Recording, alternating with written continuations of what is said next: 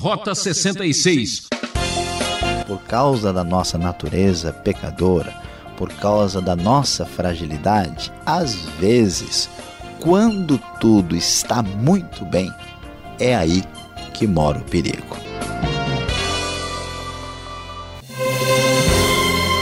É, você já sabe, ouvinte, aqui é Beltrão anunciando mais um programa Rota 66 que começa nesse instante. Uma trilha de perigo, mas com muita emoção e aventura. Estamos estudando o primeiro livro dos reis com o professor Luiz Saião. Vamos examinar os capítulos 7 e 8 com muita atenção. Tema desta aula: Glória maravilhosa, glória perigosa. Você já sonhou em achar petróleo no quintal de casa? Ou mesmo ganhar uma herança milionária? É, dizem por aí que riqueza não traz felicidades, manda buscar. Olha, cuidado! O pensador Arthur Schopenhauer dizia que a riqueza é como a água salgada. Quanto mais se bebe, mais sede se tem. O poder de ter tudo o que se quer. Vamos meditar sobre isso? Então fique com a gente. Rota 66, prosseguindo com o nosso estudo no primeiro livro dos reis. Hoje nós vamos estudar os capítulos 7 e 8. E o tema de nosso estudo será Glória Maravilhosa, Glória Perigosa. Como você já pôde observar, nós estamos no momento áureo da história de Israel do Antigo Testamento. O sábio e grande rei Salomão está aqui no momento mais especial da sua história. Ele construiu o grande templo dedicado a Deus e agora nós vamos ver este momento de ápice quando a glória de Deus, inclusive, se manifesta nesse templo que é dedicado ao Senhor. Como nós vimos, o templo começou a ser edificado no ano 966 a.C. demorou sete anos para ficar pronto. E agora nós vamos ver que, ao mesmo tempo em que Salomão tem um momento glorioso, também este esta situação de progresso especial do seu reinado também lhe traz um momento perigoso. Ah, conforme a nova versão internacional da Bíblia, lemos no começo do capítulo 7 que Salomão levou 13 anos para terminar a construção do seu palácio. Ele construiu o palácio da floresta do Líbano com 45 metros de comprimento 22 metros e meio de largura e 13 metros e meio de altura. E vamos um pouco adiante, além da descrição desses palácios muito luxuosos, forrados com cedro, muito bem preparados e muito bem ornamentados, e vamos descobrir no versículo 8 que Salomão fez também um palácio com como esse para a filha do Faraó com quem tinha se casado. Então, bem próximo ali ao templo, Salomão edificou o seu próprio palácio. E o que chama atenção é que o palácio de Salomão é maior do que o templo e demora quase o dobro do tempo para ficar pronto. Além disso, esse luxo da monarquia salomônica se manifesta pelo fato dele construir também o palácio da floresta do Líbano e o palácio para a filha do faraó. O que nós vamos observar neste momento é que apesar do grande progresso que Israel tem nesta época da história, este progresso econômico, este progresso militar, esta, esta situação de domínio das potências menores ali ao lado, quando Israel se sobressai sobre as outras nações, ao mesmo tempo nós vamos encontrar uma situação complicada quando a, nós vemos a monarquia de Salomão gastar muito com o luxo pessoal e começando a produzir um tipo de problema que vai aparecer mais tarde no futuro. Nós vamos ver, inclusive, que a situação vai piorar nos próximos capítulos. Esta glória salomônica, esta riqueza desta sociedade que antigamente era uma sociedade pastoril, se tornou uma sociedade agrícola e agora desenvolveu uma burocracia urbana aqui no momento de, de riqueza e de glória do seu reinado, esta glória salomônica é uma glória perigosa. Ao mesmo tempo em que essa glória perigosa se manifesta, ao lado, numa espécie de contraste especial, aparece a glória maravilhosa. A partir do verso 13 do capítulo de número 7, nós vamos ver o texto destacando a obra de Salomão, especialmente com a ajuda de Irão, da Fenícia, para trabalhar no or, nos ornamentos, nos utensílios, nos detalhes do templo do Senhor. O rei Salomão enviara mensageiros a Tiro e trouxera Irão, filho de uma viúva da tribo de Naphtali e de um cidadão de Tiro, artífice de bronze. Versículo 15 fala que ele fundiu duas colunas de bronze. Versículo 23 fala do tanque de metal fundido e o tanque ficava sobre doze touros, e aí nós temos a lista de tudo que Salomão fez com a ajuda de Urão, em algumas traduções chamado de Irão também. Ah, no versículo de número 41, nós temos a lista daquilo que foi preparado no templo do Senhor, as duas colunas, os dois capitéis, os dois conjuntos de correntes que decoravam os dois capitéis, 400 romãs para os dois conjuntos de corrente, ah, os dez carrinhos com as dez pias, o tanque e os dez touros debaixo dele, os jarros, as pás e as bacias de aspersão. E além disso, também o altar de ouro, a mesa de ouro sobre a qual ficavam os pães da presença, aquilo que a gente já conhece do tabernáculo, né, os, os candelabros de ouro, Aqui são, no caso, cinco à direita, cinco à esquerda.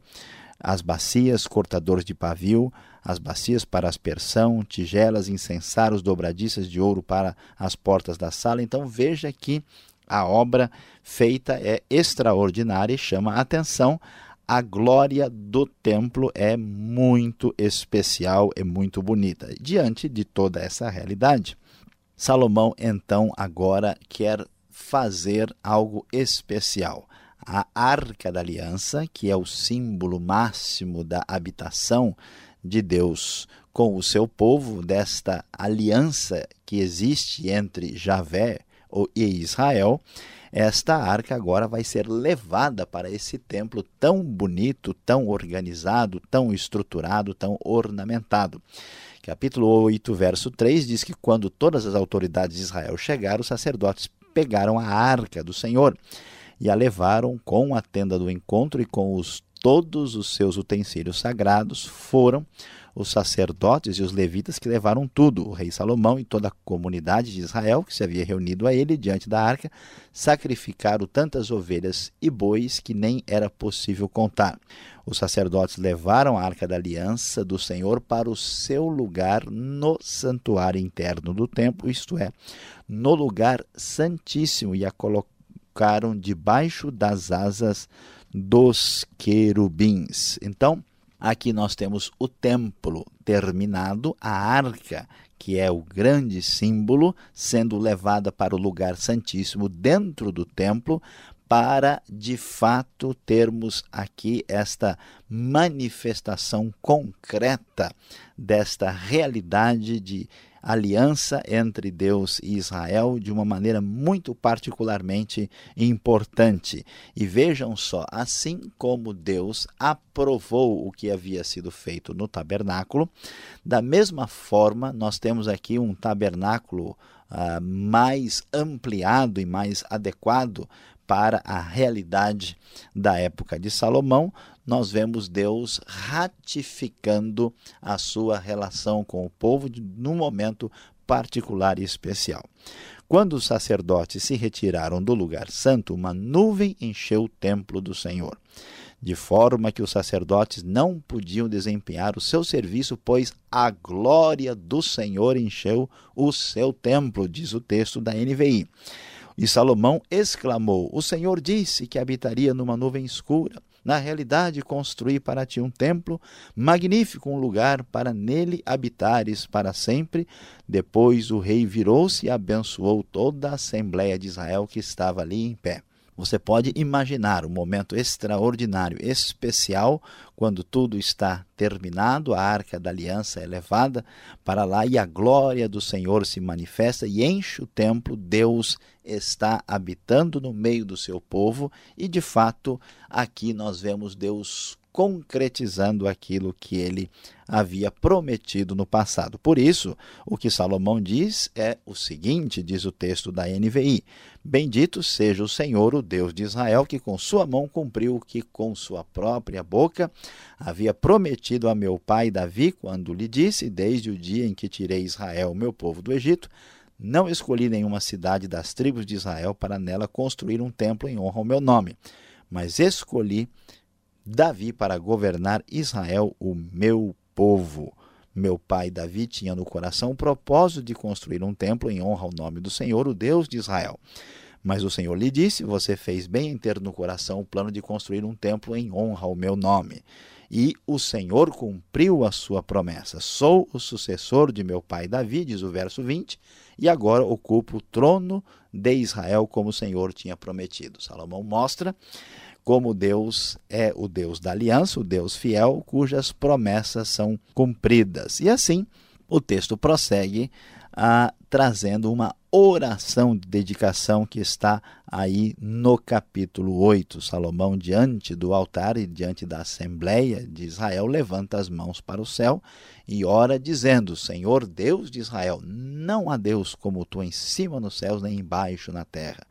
Salomão louva a Deus por ser fiel e guardar a sua aliança, cumprir a sua promessa e prossegue dizendo: Agora, Senhor, Deus de Israel, cumpre a outra promessa que fizeste a teu servo Davi, meu pai, quando disseste: Você nunca deixará de ter diante de mim um descendente que se assente no trono de Israel, se tão somente os seus descendentes tiverem o cuidado de em tudo andarem segundo a minha vontade, como você tem feito. Agora, Deus de Israel, que se confirme a palavra que falaste a teu servo Davi. E assim, há uma ratificação, uma confirmação da aliança davídica na vida de Salomão. E Deus diz: se eles forem fiéis, serão abençoados, se não forem, esta bênção não viria. E finalizando, vamos descobrir que Salomão, emocionado, termina a sua oração e abençoa toda a Assembleia de Israel. E o capítulo 8 vai ter o seu desfecho com a dedicação do templo do Senhor. Aqui nós vamos ver ao lado a lado a glória perigosa de Salomão com a glória maravilhosa de Deus lado a lado.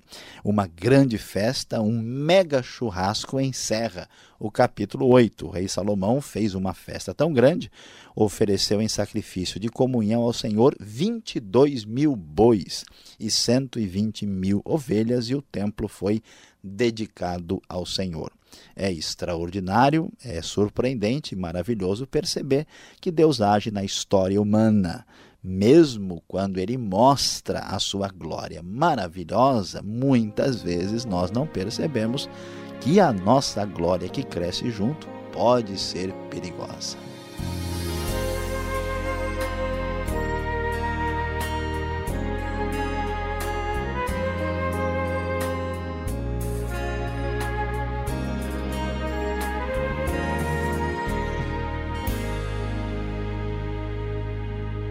É, você sintoniza o programa Rota 66, o caminho para entender o ensino teológico dos 66 livros da Bíblia. Esta é a série de estudos no primeiro livro dos Reis, hoje capítulos 7 e 8. Tema: Glória maravilhosa, glória perigosa. Rota 66 tem produção e apresentação de Luiz Saião, redação e participação de Alberto Veríssimo. Locução Beltrão. Realização Transmundial. Caixa Postal 18.113, CEP 04626-970 São Paulo, capital. Correio eletrônico, rota 66 arroba transmundial.com.br. Uma questão perigosa, uma dúvida teimosa. A explicação é do Saião. Acompanhe.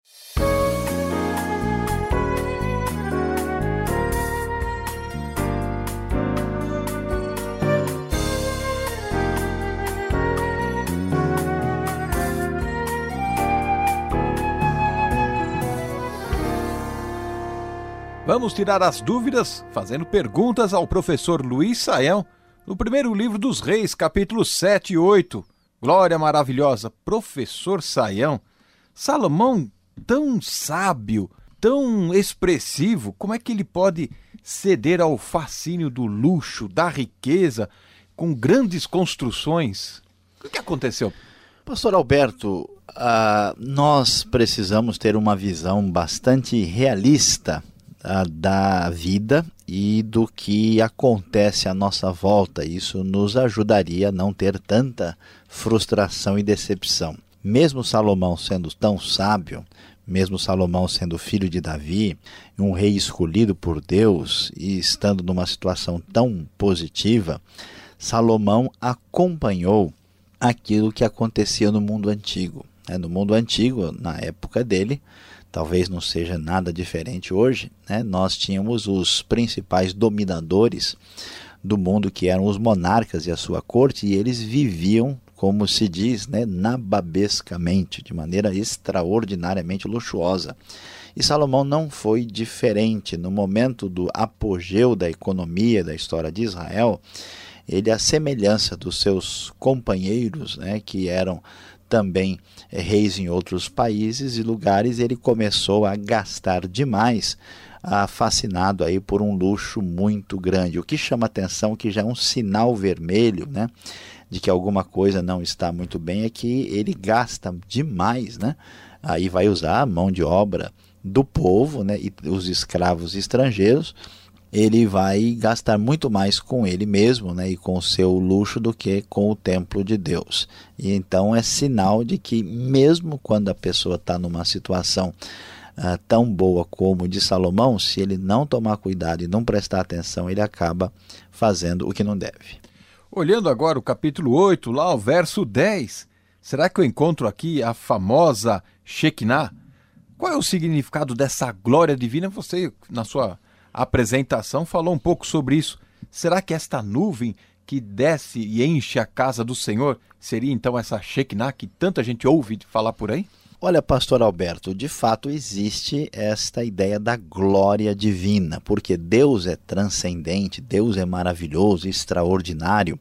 E quando Deus se aproxima de nós, esse poder e essa glória aparece de maneira luminosa e resplandecente. O significado da glória aqui é semelhante ao do tabernáculo, quer dizer que Deus veio de fato habitar com o seu povo, né, naquele, em tudo aquilo que foi uh, elaborado e feito marcando simbolicamente esse relacionamento de Deus com o seu povo. Então Deus manifesta a sua glória no momento que o tabernáculo é dedicado e faz a mesma coisa no templo, mostrando que ele aprova e que ele está habitando com o seu povo. Agora, essa questão da Shekinah é um pouquinho controvertida, talvez pouca gente saiba disso, mas a palavra Shekinah nem aparece na Bíblia existe né, a ideia de Shachan, Shachen, né, que é a, a, a Shakan ou Shaken, que é a base linguística, é, é um verbo que significa morar, habitar. E essa ideia de que Deus habita, daí foi elevada e trazida, né, que surgiu a ideia de Shekinah. Shekinah, na verdade, aparece só no judaísmo, é só a primeira vez que aparece num, num targum aramaico, numa tradução né, judaica, e depois é a palavra utilizada para se referir a essa glória. Então, a Bíblia mesmo não enfatiza muito claramente essa, essa Shekinah, do jeito que as pessoas falam hoje, mas é, foi a palavra escolhida posteriormente no contexto judaico para se referir à glória divina que se manifestou, né? mas não é uma palavra que aparece no texto bíblico. Falamos já da glória maravilhosa, você acabou de mencionar, mas o título do programa também, do tema do estudo, é Glória Perigosa.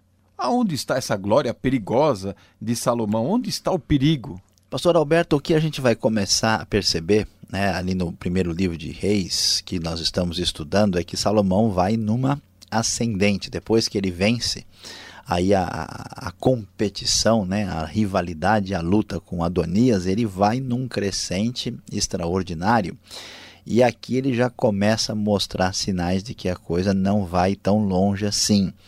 Ele caminhando nessa, nessa, nessa direção de luxo, ah, e fazendo tudo que ele está fazendo, Salomão começa a trazer problemas sociais sérios para o povo de Israel.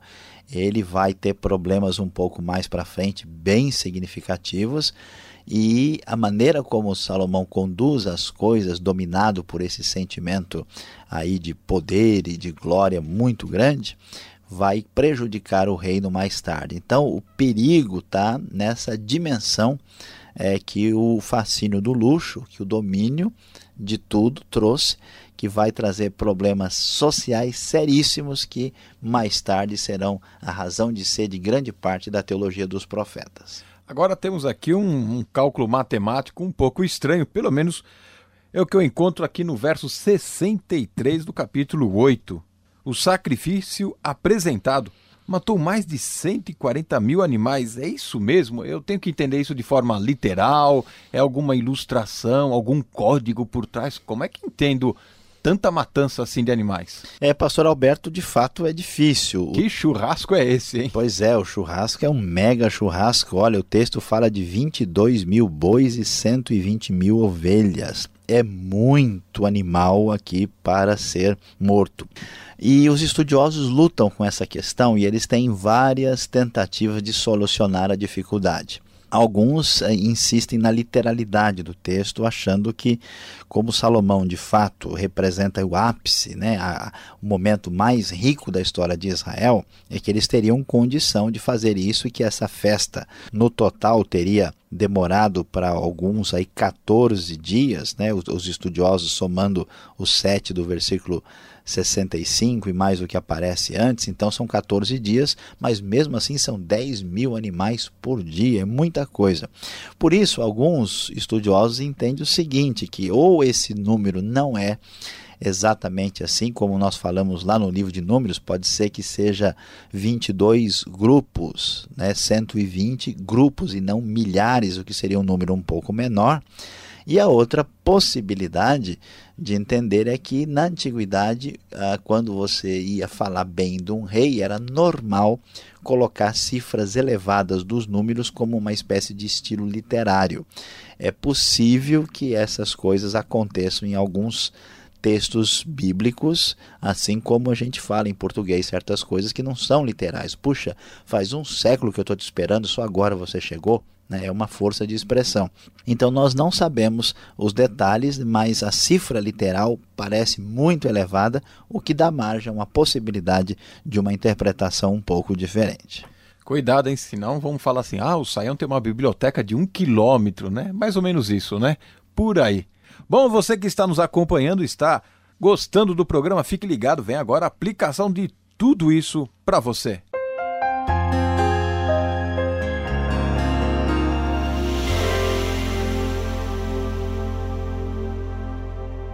Hoje você acompanhou conosco aqui no Rota 66 os capítulos 7 e 8 do primeiro livro dos Reis.